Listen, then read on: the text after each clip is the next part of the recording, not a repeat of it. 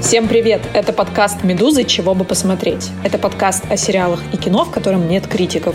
Мы, как и наши слушатели, обычные зрители, которым не терпится обсудить увиденное. А еще мы даем советы. Все, что мы смотрим и обсуждаем в этом подкасте, мы автоматически горячо рекомендуем всем вам. С вами культурный редактор «Медузы» Наташа Гредина. Вместе со мной обсуждать сериалы и кино будут мои коллеги. Каждый выпуск гости будут меняться, но со всеми из них мы постараемся вспомнить как шоу, уже ставшие классикой, так и те, которые вышли совсем недавно. Осторожно, в нашем подкасте могут быть небольшие спойлеры, но огромных мы постараемся избежать. Сегодня наш гость, ведущий нашего ежедневного подкаста «Что случилось?» Влад Горин. С уважением приветствую, Влад. Приветствую. Этот выпуск посвящен двум вымышленным политикам – Евгению Александровичу Тихомирову, главному герою сериала «Последний министр», и господину Пейтону Хобарту, более известному как главный герой сериала «Политик», второй сезон которого вышел совсем недавно. Влад, расскажи чуть-чуть, любишь ли ты вообще сериалы о политике, как часто их смотришь, как тебе вообще этот жанр? Я обожаю сериалы про политику и книги про политику. Вообще в области моих интересов такие юридические и политические драмы. То есть Гришем это тоже мое любимое. И я обожаю, когда сходится и юридическая драма, и политическая. Но про это мы, наверное, позже немножко поговорим. И я горячий поклонник политика. Посмотрел, когда ты позвала меня в подкаст на этой неделе, не поспал, посмотрел второй сезон. Он восхитителен, хотя первый еще восхитительней. Да, тут я с тобой согласна с тем, что динамика именно такая развития этого сериала. Но мы это еще позже обязательно более предметно обсудим. Пока что я по традиции предлагаю тебе пройти наш сериальный блиц. Мы каждый выпуск в этом подкасте предлагаем гостям ответить на несколько вопросов о сериалах вообще. Отвечай, пожалуйста, быстро и не задумываясь. Это опрос о твоих сериальных вкусах. Влад, какие сериалы ты любил в детстве? Утиные истории и до сих пор мечтаю, что у меня будет гигантский сейф, и я смогу прыгать в кучу монеток с золотом и купаться там как Скрудж Макдак. Это моя ролевая модель, безусловно. Мы все к этому стремимся, это правда. Лучшая сериальная комедия, на твой взгляд? Как я встретил вашу маму, очень трогательная, конечно, очень хорошая теория большого взрыва. На самом деле, конечно, самый великий сериал, пусть он мультипликационный, он и смешной, и мудрый одновременно, это «Симпсоны». Что ты смотришь прямо сейчас или смотрел последним, если сейчас ничего не смотришь? Я в отпуске был недавно, и поэтому ничего не смотрел. Я читал книжки, но до отпуска для того, чтобы немножко отупеть, как-то переключиться, я смотрел очень странный сериал, он называется «Сотня». Это про молодых людей, которых закинули на Землю с космической станции, а на космической станции они оказались, потому что вообще вся Земля вымерла после ядерной катастрофы. И это подростковый сериал, но он сделан очень неплохо. Там есть сюжет, и часто очень неожиданно все поворачивается, и диалог диалоги приятно написанные. В общем, неплохой, неплохой. Кого ты считаешь самым классным, смелым, крутым сериальным героем или, может быть, героиней из всех сериалов, которые ты видел? Ты говорила про детский сериал, я вспомнил, что я в средней и старшей школе смотрел сериал «Вавилон 5». Он шел по телеканалу ТВ-6, поэтому отдам дань детским каким-то предпочтениям. Пусть будет капитан звездолета, белая звезда, или как она там называлась, капитан Шеридан. Короче, вот он смелый, и он поборол тени, так назывались эти черные пришельцы, которые там пытались погубить галактику. Лучший русский сериал. Да, наверное, тот, о котором мы будем сегодня говорить, последний министр, он неплох. А, нет, слушай, знаешь, вот я как хитро сделаю. Русский душой, русский в смысле языка и культуры, но не русского производства, сериал «Слуга народа», потому что он очень похож на «Последний министр», и вообще это сериал, который на нашем постсоветском пространстве, в нашей русской культуре взял и шагнул в жизнь. Взяли и избрали президента буквально по сериалу. Сериал, который тебе категорически не нравится. Анатомия страсти почему-то. Не знаю почему. Одно название как-то слишком мелодраматично, и сама фабула, и все, что я вижу на экране, почему-то вздрагиваю. Не знаю. Как будто меня не уважают как зритель, даже если бы я был домохозяйкой, на которую вроде как это все рассчитано, американской какой-нибудь, да, я бы и то решил. Слишком как-то цинично вы ко мне подходите. И последний вопрос, который переведет нас к нашей теме. Лучший сериал о политике. Вообще, мне кажется, «17 мгновений весны». Вот такой патриотичный и классичный выбор. Мне кажется, что там настоящая политика на грани смерти, и он кое-что рассказывает о механике, идеальной механике власти, когда для того, чтобы кого-то свалить, нужно иметь доказательства, когда для того, чтобы победить соперника, нужно работать головой, и даже если тебя заперли в каземат, ты раскладываешь ежика на столе из э, спичечного коробка и силой своей мысли, и вот ты настоящий Супермен, покруче капитана Шеридана, конечно, ты побеждаешь обстоятельства. Ну, то есть это какая-то идеальная политика, которой нет в жизни, но все мы хотим быть похожими на господина Тихонова, то есть на товарища Штирлица. Про Штирлица, кстати, у нас был отдельный выпуск этого подкаста, если вам интересно. Мы оставим ссылку в описании. А теперь я предлагаю наконец-то перейти к сериалу «Последний министр», про который ты нам сейчас расскажешь все подробно. «Последний министр» — комедийный сериал Романа Волобуева и Елены Ваниной, вышедший в 2020 году. Место действия – Россия, а точнее несуществующее Министерство перспективного планирования. Его новым главой становится действенный неудачник Евгений Тихомиров в исполнении Яна Цапника – в новой должности он внезапно хочет менять мир к лучшему, однако это приводит к неожиданным и не всегда положительным результатам.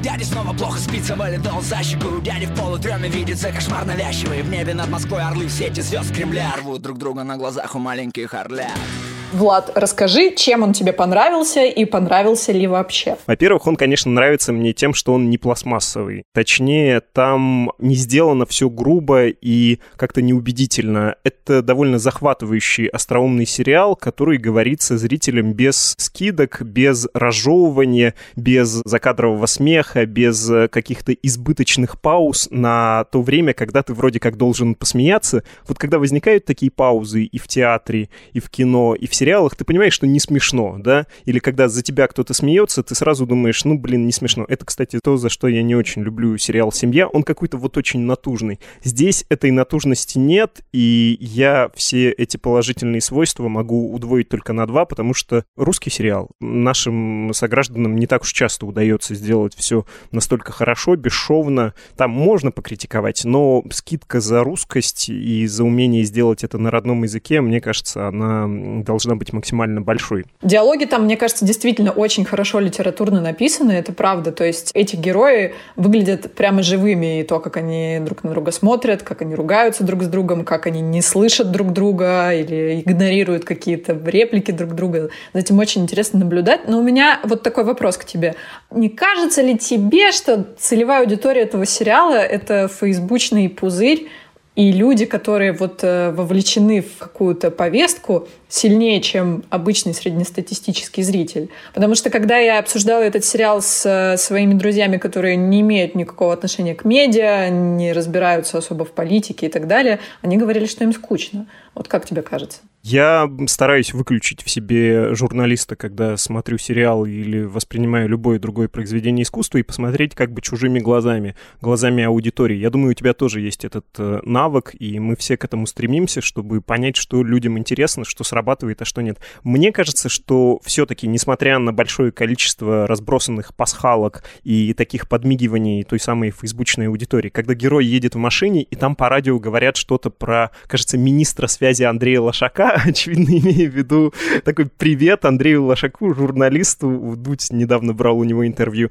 Или когда у одной из героинь, она руководитель большого канадского порно-ресурса, и этот порно-ресурс называется Look at Me. Ну, то есть как Look at Me Media и одно из самых популярных в свое время модных изданий. Это довольно смешно, это прикольно. Но мне не кажется, что это зрителю мешает. Мне не кажется, что люди, которые не знают, кто такой Андрей Лошак, ну или почему-то забыли забыли. Те, кто не знает, что такое Look at Me Media, что им будет неинтересно. Там все-таки не на этом все держится. Ну, хотя, безусловно, когда вот этот процесс узнавания происходит, э, тебе так тепло на душе, и кажется, что, ну, с тобой говорят на каком-то языке тебе понятном, это действительно цепляет. Тут я, пожалуй, не могу выключить какой-то свой бэкграунд. Действительно, очень радуешься, когда узнаешь все эти пасхалки. Мне кажется, что это признак мастерства, когда художник делает дело, а еще попутно веселится и получает удовольствие, подшучивает, подмигивает. Мы в «Медузе» тоже так стараемся делать. Все правильно, так и надо. Надо веселиться это передается зрителю.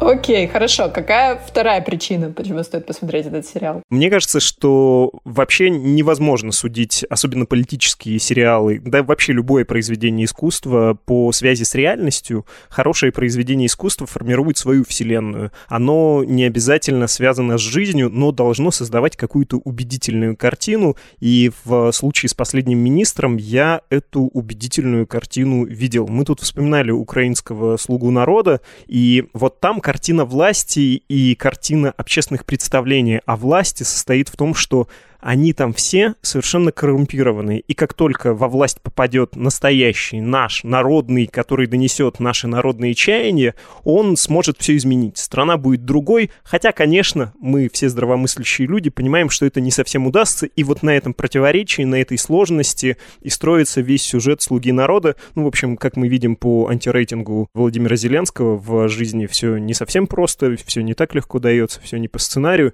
но, в общем, этот немножко наивный украинский украинский и очень такой задушевный взгляд на власти, на страну, он э, весьма убедителен. В случае с последним министром, мне кажется, что этот сериал отвечает нашим, российским, глубоко укорененным в нас представлениям о власти. Конечно, власть безумна, там работают мошенники и дураки, и у них ничего не получается эта стихия, которая не то что перемалывает человека сколько-то приличного, она вообще просто никого не слушает. Это такая река безумия, которая всех несет. И вот последний министр об этом. Именно этим, мне кажется, это ценным. Это созданная вселенная по мотивам наших представлений о власти. Мне кажется, это чрезвычайно ценным и каким-то приятным, интересным такой фатум, русский фатум власти.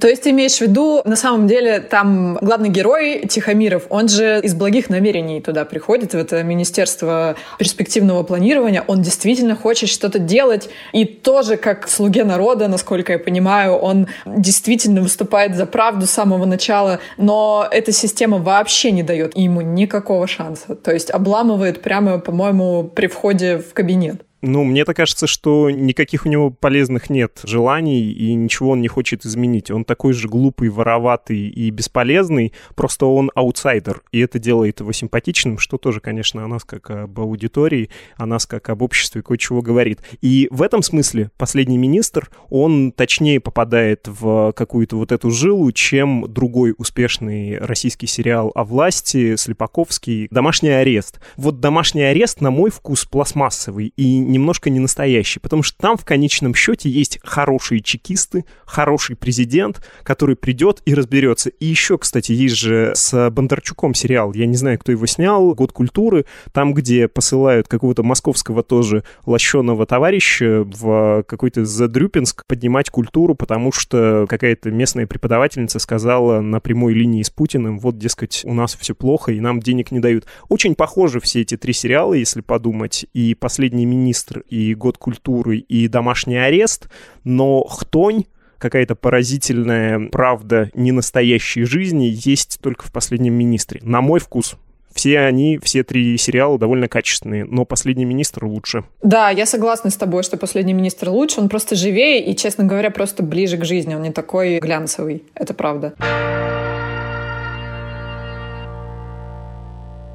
Третья причина мне кажется, это и была третья причина в том, что он как раз из вот этой плеяды российских сериалов про политику и про политиков наиболее честный, откровенный и отражающий какую-то настоящесть. Еще третья причина, наверное, состоит в том, что он не только отражает вот эту всю реальность, а несколько ее конструирует. Но мы же понимаем, что политика — это когда происходит публичное соревнование идей. В случае с последним министром нам все кажется чуть лучше, чем есть на самом деле. Чуть менее коррумпированным, чуть более искренним, чуть более настоящим, чуть более зависящим от людей. На самом деле, несмотря на некоторую безнадежность этого сериала, он дает оптимизм. Он все-таки показывает, что во власти есть люди, люди, которые в конечном счете, это по законам искусства, так в жизни не бывает часто. Эти люди в конечном счете руководствуются чем-то правдивым и хорошим. Ну и даже этот аутсайдер Тихомиров, как ты упоминала, у него возникает в какой-то момент желание сделать все хорошо, осознать, что, наверное, я не зря нахожусь на этом месте, наверное, надо использовать этот шанс. Это очень оптимистичный посыл, и у Романа Волобуева, не знаю, может, многие забыли, несколько лет назад был пилот сериала «На дожде», они собирали на него деньги, чтобы снять, я забыл, как он называется, там зачин был в том, что в какой-то момент неожиданно к власти в России приходит оппозиция, и люди из условно-путинского режима как по щелчку исчезают, и это приводит даже к какому-то локальному апокалипсису. Во второй заявленной и не снятой сцене там в Москве отключается электричество, потому что все как будто начинает распадаться. Ну, в общем, этот оптимистичный посыл, что будущее есть, да, и что когда-то будет другая власть, например, что возможна сменяемость. Оптимистичный посыл последнего министра, что люди во власти тоже адекватные и могут хотеть хорошего, да, несмотря на все безумие этой системы, он, безусловно, тоже является причиной, по которой стоит посмотреть сериал. Ну и да, пока что у нас настоящая картинка никак не меняется. Можно пофантазировать о том, как могло бы быть, если бы что-то сдвинулось хотя бы на миллиметр. Я думаю, что это не последняя попытка. Я надеюсь, что это не последняя попытка наших российских режиссеров осознать, осмыслить то, что происходит сейчас в политике. И надеюсь, что будут еще какие-нибудь такие похожие проекты, потому что наблюдать за этим действительно очень увлекательно. Это правда. Еще я хотела сказать одно наблюдение. Я же совсем недавно посмотрела сериал «Бригада», как раз к нашему выпуску про бригаду и про ЧИК. И там одну из ролей играет Ян Сапник, который сыграл Тихомирова в «Последнем министре» главную роль. И у меня так классно сложилось это все в одной голове. Там он какой-то бандит, который наживается на каком-то ворованном металле, а тут через 20 лет он становится министром. И как будто бы все так и должно быть. Я пользуюсь случаем, и раз уж мы говорили о пасхалках, хочу хочу заявить свой протест. В последнем министре Тихомиров утопил, уничтожил, и это, кстати, не спойлер, это на первых минутах фильма, город Пышма. Я из Екатеринбурга. Верхняя Пышма это город-спутник Екатеринбурга. Все московские журналисты про два многострадальных города-спутника Екатеринбурга говорят Пышма и Березовский. Ничего подобного. Запомните, товарищи, Пышма и Березовский.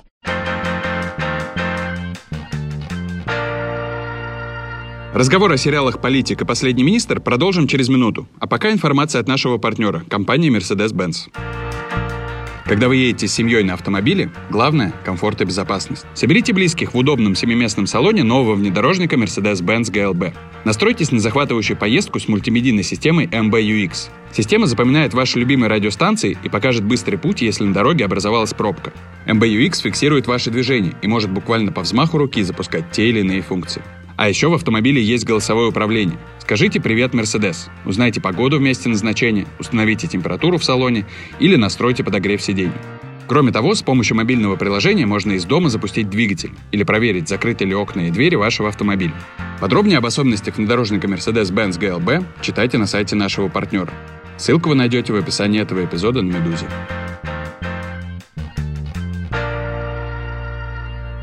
Переходим, наконец-то, к сериалу «Политик».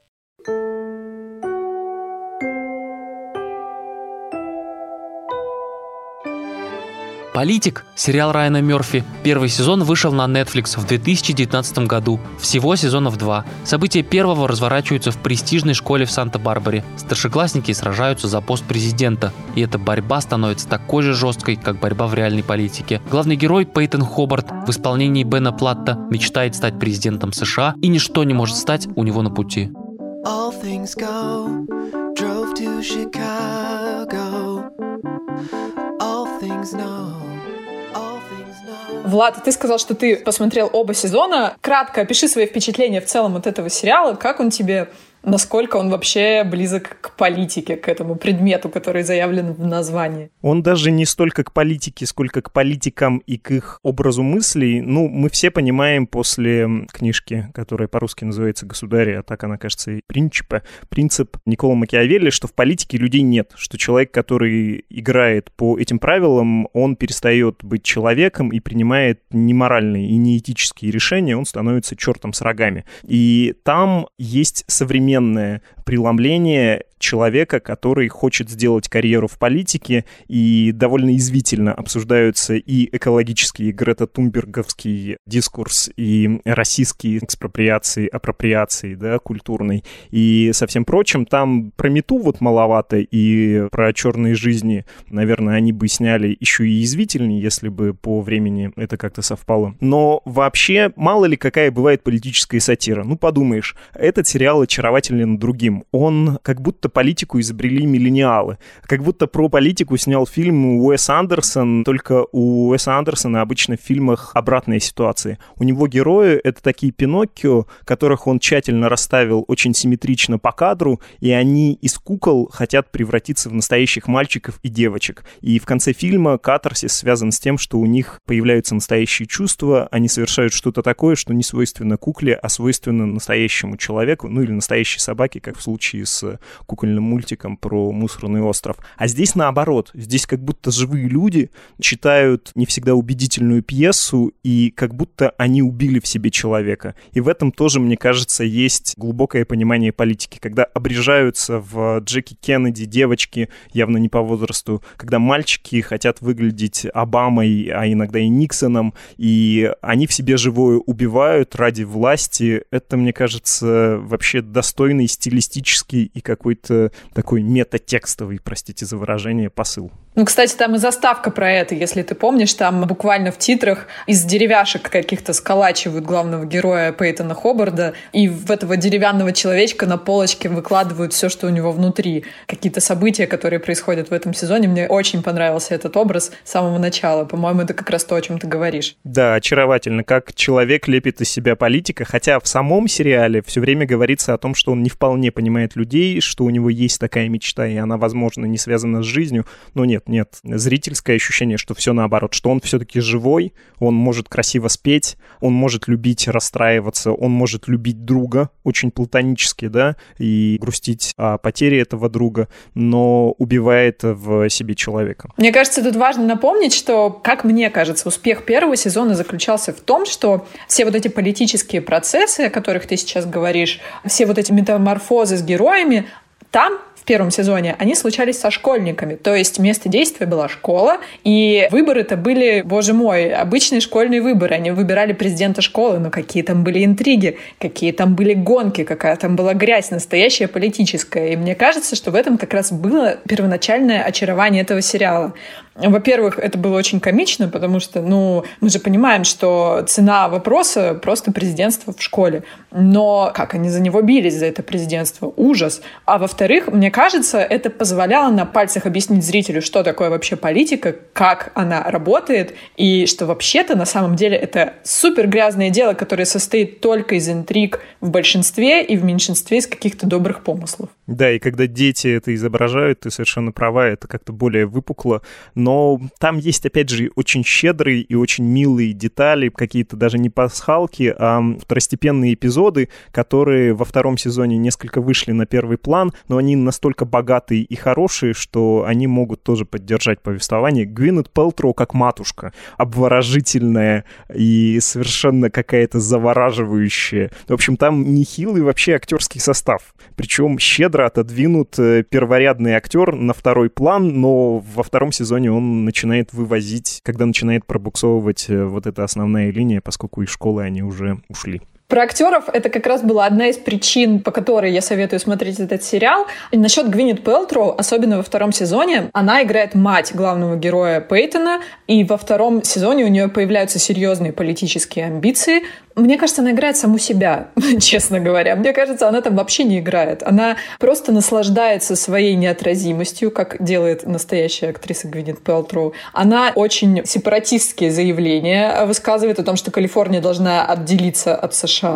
Некоторые воспринимают это как бред, но кому-то это нравится. Очень мне это напоминает ее антинаучные, самой Гвинет Пелтроу антинаучные поползновения в сторону образа жизни. Не знаю, в курсе Влад ты или нет, но Гвинет выстроила выстроила целую корпорацию по продаже каких-то нефритовых камней, которые помогают женщинам чувствовать себя лучше. И тоже она нисколько не сомневается в своей офигенности в этом процессе. Вот э, мне она напомнила саму себя, особенно во втором сезоне. Да, это и пародия и на Шварценеггера, и на Трампа, и на все, что хотите, и на калифорнийский образ жизни.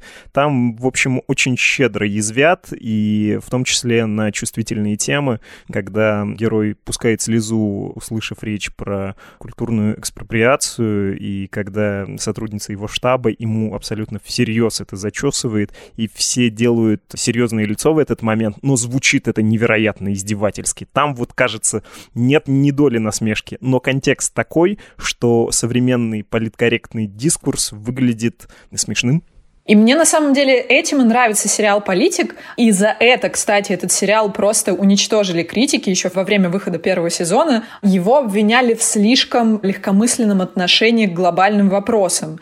Он же ужасно смешно проходится по всему вот этому дискурсу. Чего стоит только в первом сезоне тот момент, что Пейтон берет к себе в вице-президенты девушку больную раком только для того, чтобы заработать лишние очки. Это ужасно цинично, но это же и ужасно узнаваемо, это ужасно смешно. И вот за такие детали критики в США не взлюбили этот сериал с самого начала, но мне кажется, что вот этот смех, он на самом деле позволяет как-то более трезво обсуждать эти вопросы. Экоактивисты, которых высмеивают постоянно во втором сезоне о том, что они должны так себя ограничивать вплоть до того, что пить ту же воду, в которой моются, но это же правда смешно, почему бы нам об этом не поговорить? Но вот как-то в США не особо оценили, не знаю. Но мне показалось, что это интересно.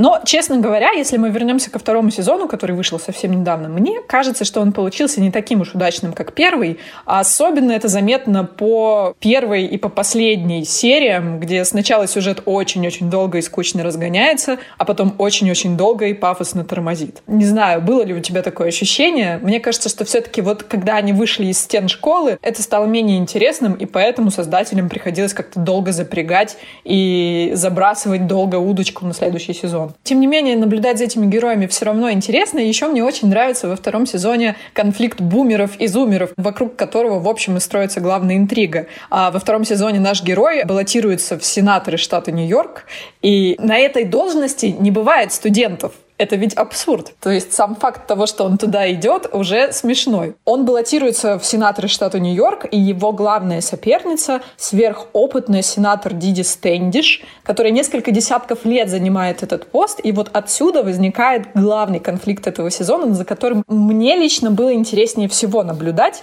Бумеры против зумеров. Если помнишь, там в одном месте даже есть реплика «Окей, бумер», когда молодая избирательница говорит своей матери, когда они ссорятся «Окей, бумер», а у той просто истерика из-за этой фразы возникает. А еще стоит сказать, что помощницу Диди Стэндиш играет невероятная Бет Мидлер, она такая смешная. Мне кажется, у нее лучшая роль в этом сезоне. Да, она невероятна. Я не знаю, кто там вообще проваливается. Там все классные актеры. И там даже девочки, которых подбирали немножко по принципу Барби, чтобы они смотрелись как точеные фигурки в костюмчиках Джеки Кеннеди. Даже они классные актрисы, и это отличный сериал. Посмотрите обязательно. Он чертовски интересный, и да, он чуть слабже, чем первый сезон, но он все еще очень хорош, и он все еще на голову выше многого из того, что снимали. Он точно является шедевром по сравнению с каким-нибудь карточным домиком, который выезжал только на Кевине Спейси, а в остальном был действительно карточным, картонным, плохим, пластмассовым из папье-маше, и не жалко, что он оцерел и сгнил. Политик совершенно классный. И все-таки это еще и немножко Голливуд. Они оставляют вам надежду, и даже те ценности, которые высмеиваются, они в итоге и побеждают. В итоге побеждает э, и равенство женщин и мужчин, экологическая повестка, расовое и культурное разнообразие. В финале, Влад, я бы хотела тебя попросить еще, может быть, посоветовать какие-то другие сериалы о политике, раз уж ты так часто обращаешься к этому жанру. Расскажи, пожалуйста, что еще посмотреть? Ну, предыдущие суперхиты, которые мне очень нравятся, они называются «Хорошая жена» и «Хорошая борьба», «Good Wife» и «Good Fight». Одно продолжение другого, там тоже замечательные актерские составы и замечательные сценарии. Это как раз грань между политической драмой и судебной драмой, два моих, в общем, любимых киножанра.